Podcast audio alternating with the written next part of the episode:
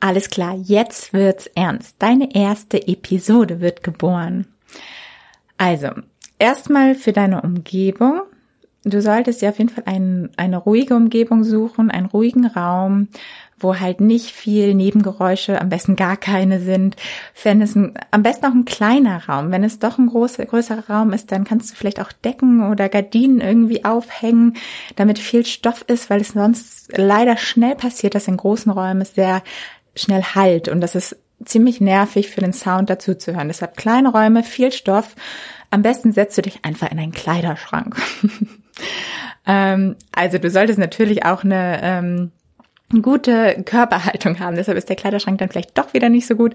Im Idealfall stehst du sogar. Ähm, aber wenn du sitzt, dann sitze sehr aufrecht, denn dann kommt deine Stimme auf jeden Fall auch noch viel besser rüber. Okay, als nächstes ähm, lädst du dir dann einfach deine Aufnahmesoftware runter. Ich nutze zum Beispiel Audacity. Du kannst aber auch GarageBand nutzen. Das funktioniert allerdings nur auf Mac. Audacity auf Mac und Windows sind sehr ähnlich, aber beide kostenfrei. Kann ich beide auf jeden Fall empfehlen. Dann steckst du einfach dein USB-Mikrofon an deinen Computer ran und ähm, dann gehst du jetzt, sage ich jetzt mal, bei Audacity rein und schaust auf jeden Fall, dass du das Mikrofon, was du jetzt eingesteckt hast, auch ähm, ausgewählt hast.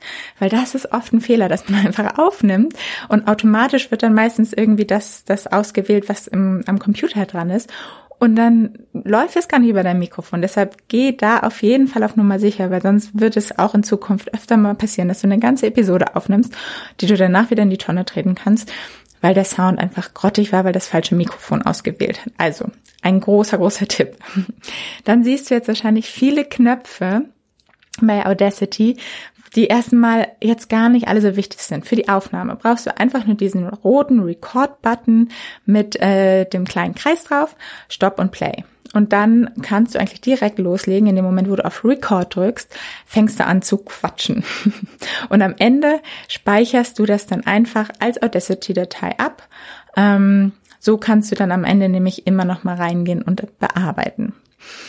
Mein Tipp für die Aufnahme an sich, stell dir am besten ein Foto von jemandem auf, vielleicht sogar von jemandem, der dein Avatar, der deinem Avatar entspricht, aber sonst vielleicht auch einfach nur von einem Freund, von deiner Mutter, wen auch immer und sprich zu dieser Person. Das ist gerade am Anfang manchmal wirklich komisch, wenn man so alleine spricht, dass man halt irgendwie ähm, ja denkt so, ja, ich muss das doch jemandem wirklich erzählen. Und das hilft manchmal. Einfach ein Foto aufstellen.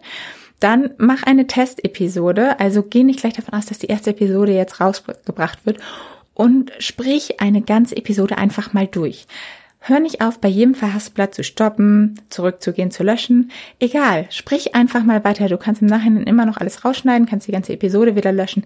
Aber bleib im Flow, weil wenn du gerade anfängst und dann ist irgendein Verhaspler und dann stoppst du wieder und dann kommst du nie rein. Deshalb einfach durchsprechen. Eine ganze Episode, nur so kommst du immer mehr rein. Und ja, am wichtigsten ist es einfach anzufangen, zu starten, zu machen, sich das anzuhören und langsam besser zu werden. Ich kann dir versprechen, jeder Podcaster und jede Podcasterin hat irgendwann mal so angefangen.